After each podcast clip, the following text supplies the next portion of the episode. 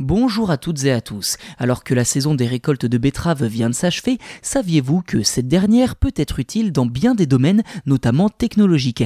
Et avec plus de 3,4 millions de tonnes ramassées en 2020-2021 en France, soit le deuxième rendement le plus important en Europe derrière l'Allemagne, le potentiel est bien là. Alors de quoi parle-t-on concrètement? C'est ce que je vous propose de voir dans cet épisode.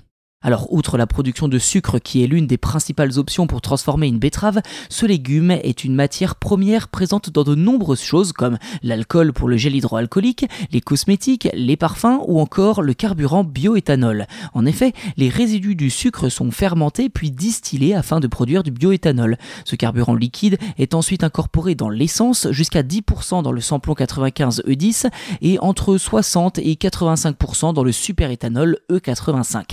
Ce dernier permet notamment de réduire d'environ 50% les émissions de CO2 et de 90% celles des particules fines par rapport à l'essence. C'est aussi l'un des carburants les plus économiques du marché avec un prix moyen à la pompe de 75 centimes le litre.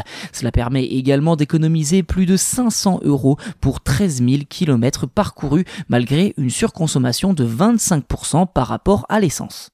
Ceci dit, si vous êtes tenté par le bioéthanol pour faire rouler votre véhicule, sachez qu'il est impératif de le convertir. Si vous n'avez pas de modèle type le FlexiFuel, un simple boîtier de conversion monté sur votre voiture essence suffit. En effet, les diesels ne sont pas concernés. Alors concrètement, il suffit d'installer dans votre moteur un boîtier spécifique permettant de mélanger dans un même réservoir le 85 avec n'importe quelle essence dans n'importe quelle proportion.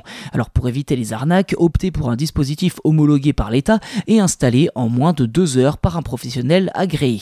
À noter que la conversion doit également s'accompagner d'une modification de la carte grise pour rester dans le cadre légal. Voilà pour cet épisode dédié au bioéthanol. N'hésitez pas à vous abonner au podcast si ce n'est pas déjà fait. Ainsi vous serez les premiers informés. Ainsi vous serez les premiers informés lors de la sortie des futurs numéros.